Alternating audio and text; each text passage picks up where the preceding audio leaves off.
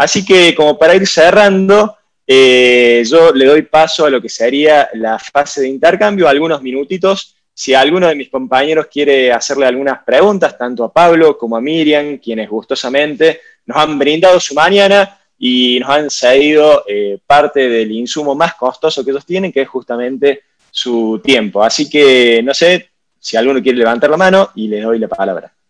Miriam, yo tengo una pregunta para vos, como para romper el hielo. Vos mostraste el sistema IPG de Van Soen y Hendrik, si no recuerdo mal. Eh, ¿Eso tiene algún tipo de corrección si en vez de trabajar con silaje de maíz voy a trabajar con silaje de sorgo? El sistema para medir el índice de, procesado de granos. Eh, bueno, sí, tiene una corrección y ya está publicado eso. O sea que ustedes pueden entrar en la página de la Universidad de Pensilvania y van a ver las correcciones. Ahora, el grano de maíz sí o sí necesita procesador. Sí o sí. ¿Por qué? Porque tiene un endocarpio muy vítreo, extremadamente vítreo, además de una cubierta complicada, o sea que sí o sí necesita procesador. Y el nivel de partículas que va a quedar en los tamices es diferente del maíz dentado. Así que les sugiero que entren en esa página, es siempre más fino, ¿eh? En esa página este, que hay algunas recomendaciones. Eh, no he visto eh, datos nuevos en Argentina. Es una pena porque realmente no es complicado hacer este tipo de mediciones. Yo lo que encontré es de Estados Unidos, algo en Colombia, algo en Chile, pero bueno, el tema sorgos, como se está trabajando también mucho con nervadura marrón, con los nuevos híbridos de nervadura marrón, es como que le dan más privilegio al forraje. Bueno, el sorgo es una megatérmica igual que cualquier otra. Eh, más al forraje que al grano en sí mismo. ¿eh? O sea que tampoco sobreprocesó procesar un, una nervadura marrón no tiene mucho sentido. Perfecto. Muchas gracias, Miriam, por tu respuesta. Ulises, creo que levantaste la mano. Sí, eh, buen día a todos. Sí, tengo una pregunta ahora que sacó el tema Miriam eh, sobre el tema de los sorgos eh, nervadura marrón.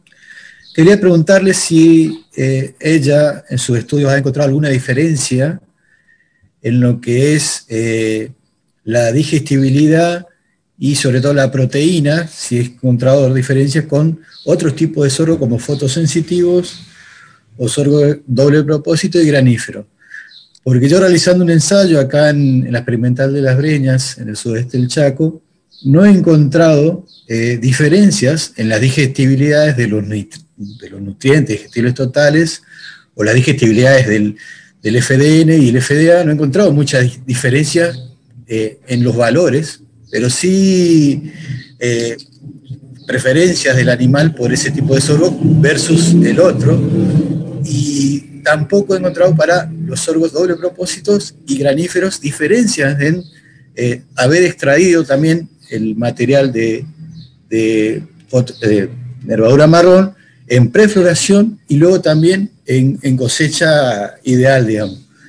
Eh, quería preguntarle si ella encontró diferencias en la zona de Córdoba, que es muy distinta a la que nosotros tenemos acá en el sudeste del Chaco, y por ahí se debe a una cuestión ambiental o se debe a una cuestión de tipo de material. Comprendo perfectamente tu pregunta y lo primero que quería saber es qué parámetro utilizaste para comparar la digestibilidad. O sea, cuál es la metodología que usaste para comparar la digestibilidad. O sea, usaste la fibra en detergente neutro no digestible a las 240 horas o la fibra detergente digestible a las 32 horas, porque esos son los parámetros que hay que medir.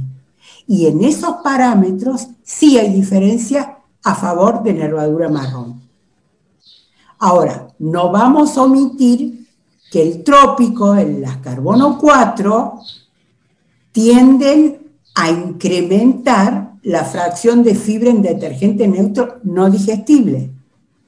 Justamente La carbono 4, ustedes saben que las hojas tienen una particularidad, unos estomas muy característicos, unos paquetes de células muy características para poder este, no solamente tomar el agua, sino hacer un proceso de nitrógeno muy particular que la hace justamente ese paquete de células tiene la hoja cuando uno la ve en el microscopio, hace que disminuya la digestibilidad. Pero es importante que el parámetro que vos uses cuando hagas tus ensayos sea lo más parecido a la dinámica de la digestión de, de lo que vos vas a usar.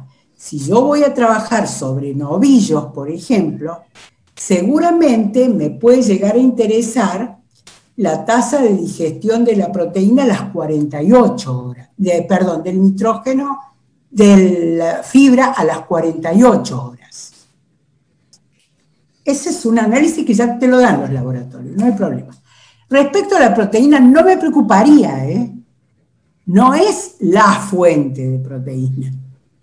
Y aparte, aparte es una proteína que va unida mucho a la lignina, o sea que no está muy disponible. Siempre que vos trabajes con sorgo o con cualquier megatérmica, la suplementación proteica extra, a menos que hay, concuerdo con Pablo que hay materiales que pueden llegar 14 a 15% de proteína. Hay que ver cuán disponible esté ese 14-15%. Porque en una de esas no está disponible, que también hay forma de calcularlo, y decimos, no, tiene en realidad como proteína bruta, o sea, nitrógeno por 6,25, tiene 15%, pero en realidad disponible no tiene más de 11. Bueno, excelente. Muchas gracias. excelente la respuesta. Recordamos, Ulises está ubicado en la experimental de las Breñas, allá en lo que sería parte del NEA de la República Argentina. Por allá, desde allá nos habla este, el ingeniero Ulises Loizaga. Eh, Pablo, creo que te vi levantar la mano, ¿puede ser? Sí, sabes que Ulises, también hay que tener en cuenta que cuando vos haces el análisis del material, hacerlo no como forraje conservado, sino como material y dividiendo siempre grano de planta.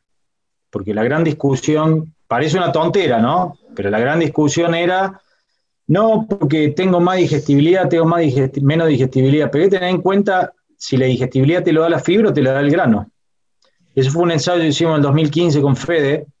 ¿2015 fue? Fede, 2015, 2016, 2015. 2015 en donde nosotros le sacamos el grano a la planta y ahí vimos la digestibilidad de la fibra. ¿Entendés? Porque muchas veces vos te volvés loco viendo la digestibilidad de la fibra y cambiando un híbrido de maíz, por ejemplo, y cambiando la relación grano-planta, te soluciona todos los problemas. Por ejemplo, a mí me tocó ir a México, donde en México tienen, no tienen planta de maíz, tienen monstruos. Y los tipos que querían tener más energía dentro del silo confeccionado, la recomendación fue, muchacho, bajen el frame de la planta, para que la relación grano-planta te cambie. Eso es típico de los sorgos, por ejemplo. ¿Me entendés? Vos podés tener un sorgo BMR, pero que no te produce, generalmente los BMR, vos tendés a que produzcan menos grano porque el momento que tiene la espiga allá arriba tiende a volcarse. Entonces, a lo mejor impacta más el contenido de grano que el evento BMR que vos puedas tener en la genética del individuo. ¿Me entendés?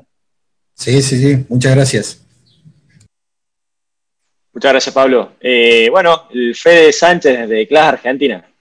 Una pregunta para el pollo y otra también mm, para el pollo y para, para Miriam. La primera, para el pollo, un poco que siempre ha vivido todos los procesos de los distintos forrajes, un poco lo que más se despertó acá fue eh, la conservación de media térmica si él cree que, en este punto, sobre todo pensando eh, en el NEA o también en Santiago del Estero, que por ahí se puede hacer más sorgo u otro tipo de, de silaje, eh, hay que trabajar más en el ABC de hoy en día, hay que difundirlo y trabajar más en las cosas puntuales y prácticas de, la conservación de forrajes, eh, o qué grado de, si bien hay establecimientos, como él decía, en Formosa, que tienen un nivel de tecnificación bastante importante, sí, todavía hay que difundirlo y ir a cosas prácticas y por ahí buscar algunos ensayos eh, más, eh, que acá pero buscar qué tipo de acondicionador eh, usar, si usar a púa o usar a goma o ver qué tecnología les hace falta, pero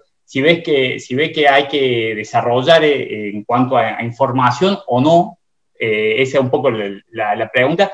Y después una pregunta para los dos, eh, en cuanto al silaje, siempre creció exponencialmente, ahora se ha estabilizado en las 2 millones de hectáreas, que también creemos que está estabilizado porque hay sequía, hay años buenos, este año hubo en plena pandemia y nunca baja de las 2, millones de hectáreas, pero si ustedes creen que ese es el techo o, puede haber otro factor que lo haga seguir creciendo, como uno, la aparición de, de megatérmicas, la aparición de nuevas zonas para la ganadería, o por ahí una, un desarrollo mayor de, lo que es la ganadería de carne puede llegar a hacer que, sigamos creciendo o no. ¿Qué, cuál, es, ¿Cuál es su visión o cuál es su, opinión sobre ese punto? Bueno, eh, yo voy a responder respecto a si esas dos millones de hectáreas permanecerán o aumentarán. Creo, creo que no va a haber un gran incremento por lo menos en las tradicionales, posiblemente sí en el NEA, en el NOA, eh, pero en la pampa, digamos, tradicional no creo.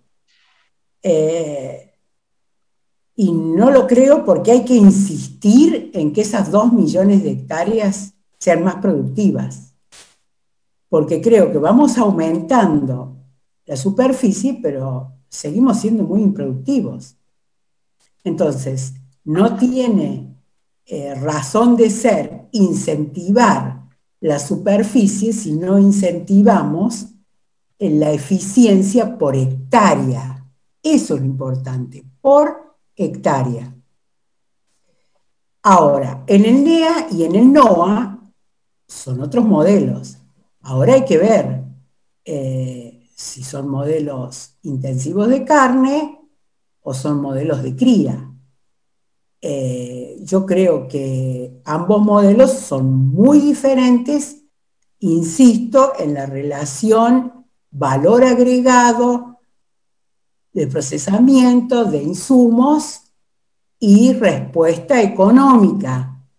O sea que si tenemos que incentivar las hectáreas que se cultivan destinadas a conservación de forrajes en esas áreas provenientes de megatérmica, para mí es el mismo concepto. Trabajar en la más alta eficiencia por hectárea con los mejores híbridos y cultivares de esa región. Eh, y comenzar, obviamente, en este sentido, yo no, para cría, eh, tengo algunas precauciones con el ensilado de las megatérmicas. No porque no se pueda hacer y no sea bueno, sino porque lleva un proceso de insumo mucho más costoso para, para una actividad que claramente este, tiene menor retorno. Eso lo sabe cualquiera, pero es una cuestión fisiológica y natural. No es lo mismo que un novillo esté en engorde o una recría eh, que va a tener una tasa de engorde de 500, de 500 gramos por día. Me inclinaría más por el heno y el heno muy bien hecho, de muy buena calidad y muy buena conservación, incrementando la materia seca por hectárea, fundamentalmente por hectárea. Creo que hay que ver varias cosas al respecto. En algunos puntos eh, y en la gran mayoría coincido con Miriam. Eh, una vez escuché a, un técnico que dijo que la mejor manera de quedar como un estúpido es hacer futurología. Y vos me estás preguntando, Fede, hacia el futuro. Así que, pero como ya a esta altura del partido, cada día estoy más odioso y tengo menos miedo de quedar como un estúpido, te voy a contestar. Eh, si nosotros seguimos promoviendo el silaje como hacer silaje y es la solución a todos tus problemas y después lo comemos como cualquiera, eh, vamos a estar haciendo mal la actividad y no sé si la vamos a matar antes de que crezca. Que tiene que ver con el popular autoconsumo que hablaba Miriam y todo. Y no, yo hago autoconsumo de recría, por ejemplo. Entonces es mirar un poco dónde estamos. Eh, si nosotros decidimos que el techo productivo de la República Argentina o el techo de, un rodeo son 52 millones de cabezas, no va a crecer porque no va a hacer más falta. Pero también me dijeron en el año 2008 que Argentina no podía tener más de 57 millones de cabezas porque no tenía pasto para aguantar esos 57 millones de cabezas, lo cual me pareció, eh, como digo, el pecado y no el, y no el pecador, me pareció una estupidez. El techo productivo lo pone cualquiera y en la medida que nosotros tengamos animales para producir carne o para producir leche, me voy a poner más del lado de la carne, mientras que nosotros tengamos animales para producir carne, a lo mejor podemos llegar a 60 millones de cabezas. Porque de hecho el mundo demanda carne y de hecho Argentina consume carne. Entonces, cuanto más carnes tengamos, más posibilidad de producir y de exportar no hablemos de la necesidad. Argentina tiene necesidad de exportar. Si nosotros queremos, queremos llegar a 60 millones de cabezas y todo el campo útil que tenemos en la República Argentina lo utilizamos para cría y recría, todos los engordes irían a un engorde corral y tendríamos que producir más hilos para producir más carne. Entonces, en ese sentido pasa. Creo que eh, si yo confío en el mundo que sueño, que va a ser un mundo eh, si se quiere, sincero, eh, yo te digo que debería creer, pero depende, debería crecer, pero depende de nosotros. Y hace tiempo, porque además de viejo y cabeza dura, me pongo cada vez más enojado, me parece muy malo lo que se está haciendo eh, publicitariamente con la actividad. ¿Me entendés? Cuando dicen que la República Argentina es responsable de la contaminación eh, ambiental. Es mentira. La ganadería, es más, la producción agrícola ganadera en la República Argentina no aporta más del 0,5% de los bonos carbono que contamina. Te voy a decir más, a nivel mundial, solamente el 20% de la contaminación ambiental responde a la producción agrícola ganadera. Si vemos la ganadería en particular, donde vos ves por televisión que la gente muy livianamente sale a decir, y les pido disculpas porque esto no es el caso, pero sí creo que tiene mucha actualidad, salen a decir, para defender un sistema de alimentación, una forma de vida, lo que quieran, que la ganadería contamina más que los sistemas de transporte, deberían agarrar un libro y leer que el dióxido de carbono que elimina un motor en la atmósfera perdura mil años. El gas metano solamente 10 años. Hay una relación. Entonces, vos ves lo que volcás al sistema, pero no lo que sacás del sistema. Por otra parte, si yo implanto una pastura megatérmica en la zona donde realmente hay que plantar una pastura megatérmica, genera mayor captura de carbono en la atmósfera que el ambiente xerófito que generalmente vive ahí. Y que cuanto más vacas saquemos del ambiente, menos pastura vamos a tener y menos masa verde vamos a tener. En algunos casos, si lo analizamos, y los invito a que lean al, doctor Albrecht Glatzke, ¿sí? él hizo estudios en la zona chaqueña, donde observa que hay más captación de carbono que la emisión de carbono de la ganadería. Entonces, bajo un parámetro de una ganadería ambiental, de una ganadería que no esté contaminada políticamente, que no me vengan a decir libremente que lo dice la FAO y nadie me dice en dónde, cómo ni cuánto, ¿me entendés?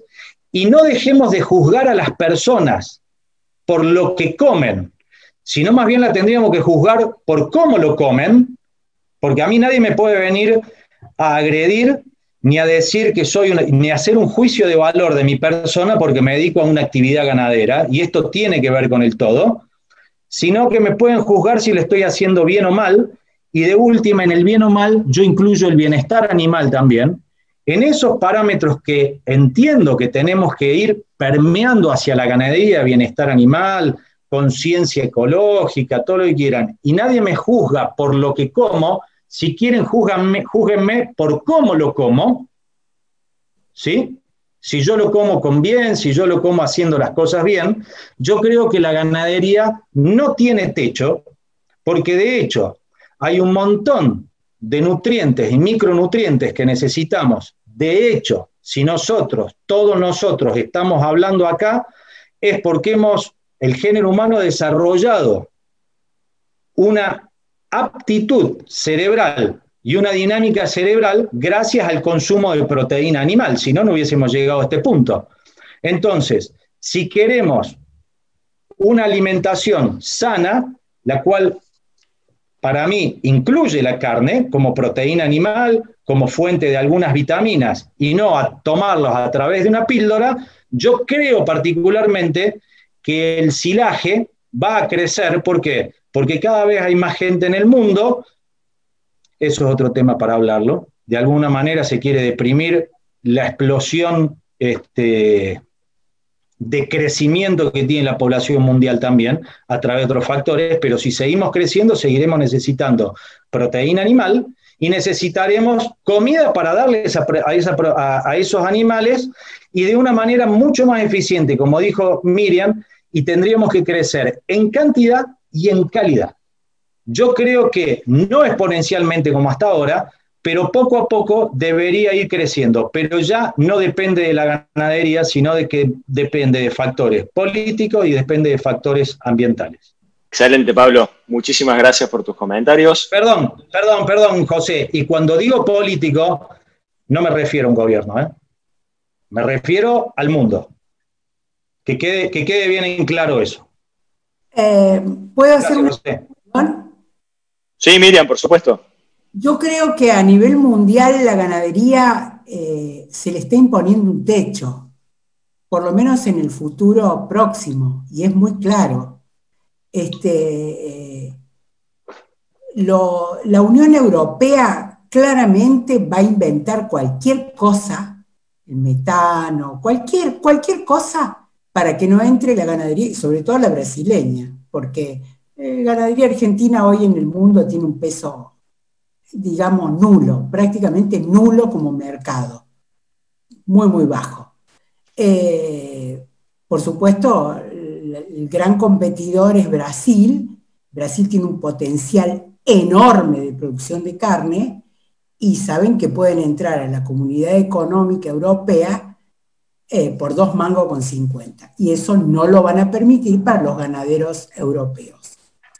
Ahora, con el sudeste asiático es otra la historia. Pero el sudeste asiático, si bien empezó a comer más carne vacuna, tiene, sigue teniendo una cultura hacia la carne aviar y a la carne de cerdo. Entonces yo sí creo que en Argentina lo que puede llegar a, a crecer exponencialmente es la producción de cerdo, que es de altísimo valor agregado a partir de los granos clásicos que producimos, que es el maíz y la soja. Eh, y sí, como dijo Pablo, no es eh, que, tiene techo, yo sí, yo creo que tiene techo, pero no porque se lo ponga uno, sino porque te lo ponen los demás. En tanto y en cuanto vivamos en un mundo globalizado, de capitalismo muy acotado, donde en la perinola algunos toman todo y a otros no les queda nada. Bueno, es mi punto de vista. Pero, pero es buenísimo, Miriam. De hecho, a ver, la Argentina igualó el consumo de carne vacuna con el, con el consumo de carne aviar, por ejemplo, en este punto. Argentina está exportando el 30% de su producción. ¿Sí? Creo que esos son mercados que no se pueden perder. Pablo, si queremos ahora, más allá de la carne para todos, ¿Sabes por qué? Es una cuestión política, de coyuntura, de lo que quieran.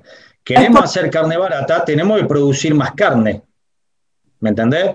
Y para producir más carne tenemos que generar más alimento. No me pueden venir a decir que la Argentina no tiene pastura para soportar 58 millones de cabezas, como me dijeron hace 10 años. Me parece que no va por ahí.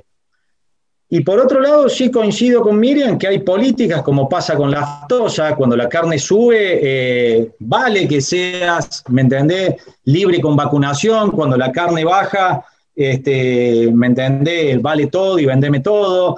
Entonces, hay, hay, manejos que, se van haciendo. Y, para mí es, eh, netamente político. Si ustedes se ponen a ver, las empresas que más han crecido, en los últimos años si nosotros veíamos hacia el 2010, las empresas más habían crecido eran empresas metalmecánicas.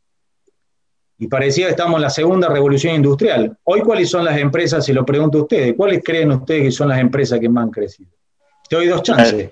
Software y fármaco. Son las dos empresas que crecieron. Entonces, todo gira a través de eso, a través del software y a través del fármaco o del químico. Entonces hoy, quien manda el know-how de una genética es una empresa química.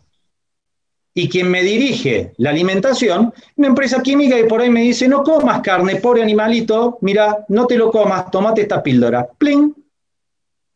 Y ese paradigma se quebró a partir de que en el año 2007-2008 pasó a vivir más gente en la ciudad que más gente en el campo. Es por eso que vos en Estados Unidos le preguntás de dónde sale la leche chocolatada y los niños dicen de una vaca marrón. Entonces, ¿cuánto falta para que a la gente le dé asco ver un bife de verdad? No falta mucho. ¿Me entendés? Y si nosotros seguimos calladitos, tranquilos, y no hablamos del bienestar animal, y no hablamos de, la circulación de los bonos de carbono, y no hablamos de la captura de los bonos de carbono, y no hablamos de la contaminación, y realmente no somos serios y no somos empáticos con todos los actores del sistema, sí, por supuesto que nos van a llevar de las narices como nos han llevado hasta ahora. Yo voy a aclarar lo último. En general un país exporta algo que no consume, en general, para ser competitivo. Argentina eh, ha llegado a comer 100 kilos de carne por habitante por año. Hoy tenemos 60% de pobreza si disminuyen los niveles de pobreza, aumenta el consumo de carne y disminuye automáticamente la exportación. Hoy, en el corto plazo. Eh, Miriam, cuando en el 2008 se cortó la exportación, no quiero entrar en una polémica de esto, ¿no? pero cuando en el 2008 se cortó la exportación, yo saqué un artículo en La Voz del Interior, que si quieren se los mando, y le dije, si cortamos la exportación va a aumentar la carne. Y dijeron, no, hay más carne para adentro. No, señores, Argentina consume carne con hueso. Cuando vos cortás la exportación, estás dejando de vender el cuarto pistola. Claro, pero eso es cosa. Es culpa. Entonces, ¿qué pasó? En la carnicería bajó el precio del lomo y aumentó el precio de la costilla porque había menos faena y entramos en un ciclo de liquidación de stock que lo terminamos de recuperar en los últimos cuatro años, ¿me entendés? Entonces, eh, no, no, no. Me parece que la ganadería. Eh, coyuntural. Coyuntural. Eso es coyuntural. Puede ser como vos decís, pero es muy coyuntural. Estamos hablando del futuro, de lo que uno piensa que va a pasar en el futuro. Este, eh, son dos cosas diferentes. Hay coyunturas acá y políticas económicas y vaivenes que hay 60% de pobreza y que la gente no morfa carne y leche como se morfaba antes, es una realidad. no hay otra. ¿Qué cree que te diga? Pero nada tiene que ver con la producción de carne y leche. No, sí, hay un porcentaje de destete que es histórico, histórico y nunca se ha cambiado. Escuchame, 60%. No se ha cambiado nada. Y yo, alarmada, después de no trabajar durante casi 10 años, veo que hay cosas que no cambiaron nada y son las mismas preguntas de siempre y lo hacen profesionales salidos de las universidades. pero fíjate, por ejemplo, hoy por hoy, hoy por hoy, si vos lo ves a Víctor Tonelli, que es un, un analista de carne sumamente bueno, se incrementaron tres puntos el porcentaje de estete de la República Argentina, por ejemplo. Se incrementaron tres puntos. Podemos seguir creciendo, es una línea de crecimiento, es una responsabilidad que toman los productores. Ahora, para generar más preñez y más destete, mi pregunta es, ¿necesitamos más comida? Necesitamos más comida y la comida que estamos comiendo que sea más eficiente. Entonces, a lo mejor, si realmente sueño, digo una locura, digo, a la vaca de cría esté donde esté, le voy a dar un fácil energético con una suplementación de dos meses y medio previo al servicio con silaje de maíz. Lo hacen todos los criadores de la República Argentina. yo creo que eso va a incrementar la producción de silo de maíz. No es exponencial hasta ahora. Va a haber que ir buscando nichos para ir creciendo. Un poquito más todavía le cabe, porque todavía hay sectores en la República Argentina donde, por ejemplo, el silo de maíz no se hace. Eh, yo, desde el punto de vista nutricional y de eficiencia de conversión, creo que es muy diferente la eficiencia de conversión de un insumo del silo para una vaca de cría que para una recría o un ovillo. Me parece, digamos, hablando groseramente, darle margarita a los chanchos. No hay necesidad de hacer un insumo este, tan costoso para la alimentación para eh, una actividad que fisiológicamente no tiene respuesta eh, a lo que tiene otras categorías u otra, eh, la deposición de grasa, el tipo de musculatura, el engrasamiento muscular. O sea, fisiológicamente hay mucha diferencia entre la cría. Y cuando yo digo, el destete no ha cambiado casi, ponele que según esta persona haya cambiado, haya aumentado el 3%, no tengo por qué dudarlo. Pero sigo insistiendo, la cría y la recría siguen siendo actividades de muy baja eficiencia por hectárea muy, muy baja eficiencia por hectárea. Y las pérdidas son tremendas, tremendas, tremendas. Cuando hablan los que saben, el resto se calla, diría por ahí un filósofo. Este, la verdad que los estamos escuchando cómo eh, debaten entre ustedes y es interesantísimo y gracias a Dios que esto está quedando grabado y que después lo vamos a difundir por los canales oficiales de INTA Agroindustria.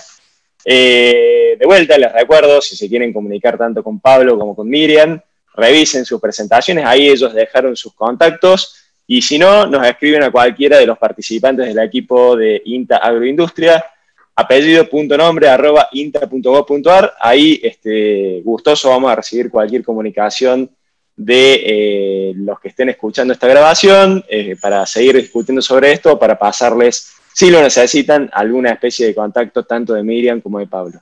Eh, amigos, creo que estamos ya en tiempo cumplido. Ha sido, la verdad, yo la he pasado muy bien.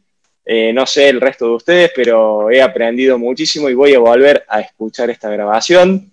Eh, de vuelta, el agradecimiento a Pablo Catani, a Miriam Gallardo por el tiempo, por la buena onda que nos han brindado para poder este, realizar este encuentro. El agradecimiento a Julio Beltramino, a Julio Viñón de ATU Argentina, a Federico Sánchez de Class Argentina, al profesor Eder Gareto, eh, a vos, Dante, también por, eh, por, estar compartiendo con nosotros este tiempo. Y bueno, eh, de mi parte queda solamente cerrar agradecerles por haber estado en esta primera temporada de conversaciones en el taller de la maquinaria o conversaciones en el patio de comidas, como ha sido este último encuentro. Nos encuentran virtualmente, ya lo dije varias veces, y esperamos que el año que viene nos podamos volver a encontrar cara a cara, eh, tanto en la Jornada Nacional de Forraje Conservados como en cualquier otro evento del ámbito agropecuario en la República Argentina, que eso es este, verdaderamente lo que nos da placer. Yo les recuerdo, como siempre, lo que habló Pablo, lo que habló Miriam, parte de eso está escrito y publicado acá en esta publicación, que este, la pueden encontrar en cualquiera de las bibliotecas técnicas del Instituto Nacional de Tecnología Agropecuaria INTA en la República Argentina. Así que de mi parte, muchísimas gracias a todos, esperamos que lo hayan disfrutado y esperamos, por supuesto, como siempre, que puedan sacar algo útil y eh, no sé si Julio levantó la mano y quería decir algo. Era agradecer un poco la invitación que siempre nos tienen en cuenta. Es un gusto trabajar con ustedes, yo siempre lo digo. Eh, lo hacemos entre todos y los que no nos conocemos nos iremos conociendo y generando esa sinergia grande que siempre digo que a mí me hace ser grato. No soy agrónomo, soy licenciado en mecanización y bueno, y eso me hace aprender muchas cosas que a veces me hacen falta, ¿no? Eh, entonces, buenísimo, ojalá que nos puedan seguir invitando como siempre. Gracias a vos, Julio. Y el otro Julio Beltramino, creo que también, ¿no, Julio? Usted creo que levantó la mano también. No, simplemente para una vez más agradecerle la invitación. Anoche me mandó la invitación bastante tarde el amigo Federico.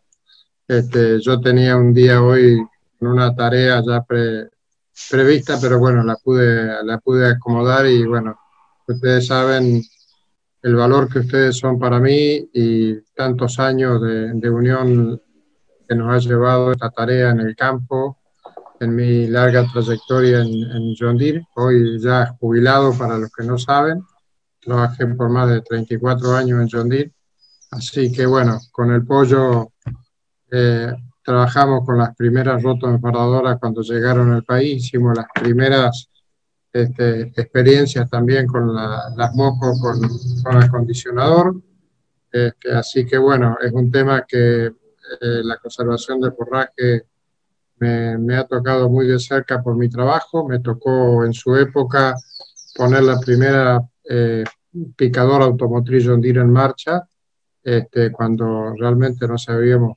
prácticamente nada de una picadora automotriz allá por mediados de la década o fines de la década del 90. También me tocó trabajar y con el pollo cuando el pollo tenía el pelo largo, que yo le decía que le iba a hacer la, toca con el recolector de la picadora de arrastre. ¿Te acordás, pollo? En, en acuerdo cuando tenía pelo. Eh, tenía pelo, en la época que se hizo ahí en la rural de Belviso.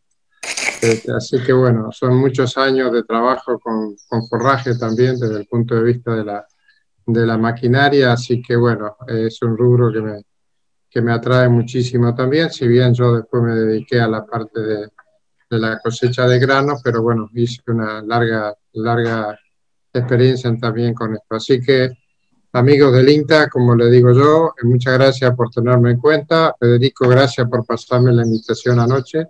Y bueno, y doy gracias que pude acomodar mi agenda para estar conectado. Muchísimas gracias a los expositores, este, realmente de primer nivel. Este, así que bueno, muy, muy agradecido por escuchar tremendas charlas. Muchas gracias. Gracias a, usted, Julio. Gracias a usted por su tiempo. Eh, no sé si alguien quiere agregar algo más. Yo. Miriam. agradecerle al pollo siempre y recordar a todos que la clínica de forrajes conservados nació, no era entre gallos y medianoche, era pleno día en una mercoláctea, en una carpita chiquitita, y los dos, ¿qué podemos hacer con esto? Y al pollo se le ocurrió, podríamos hacer esto y ahí va una idea, va otra, cruzamos esto, cruzamos, y ahí lo pusimos en marcha. Y eso, Pablo, no sé cuándo fue, 30 años, qué sé yo un montón de años. Eso fue, Miriam, eso fue en el año 2004. En la Mercoláctea que se hizo en San Francisco en el año 2004. Bueno, ahí nació la clínica de Forrajes. Bueno, perfecto. Perfecto. No sé si alguien tiene algo más que decir. Algo más que agregar. Nada más, bueno. Entonces, para ir cerrando, de mi parte, de vuelta, el agradecimiento a todos. Y yo quiero terminar esta primera temporada, por supuesto, dedicándole esto eh, humildemente, eh, no solamente de parte mía, sino de parte de todo el equipo de mecanización agrícola y agricultura de precisión de INTA, a la memoria del querido Mario Bragaccini. Eh, Mario, donde nos esté escuchando, esto, como todo lo que hacemos, lo hacemos este, gracias a lo que vos nos enseñaste y respetando siempre tu memoria y tu amor por la disciplina y por el trabajo y por el, y por el, Instituto Nacional de Tecnología Agropecuaria. Así que va nuestro querido recuerdo a tu, a tu memoria. Eh, nos volveremos a encontrar entonces eh, cuando Dios mande en forma virtual o en forma presencial, así que eh, muchas gracias a todos y nos encontramos por ahí. Gracias. Gracias, José. Chao, hasta luego a todos. Un abrazo a todos.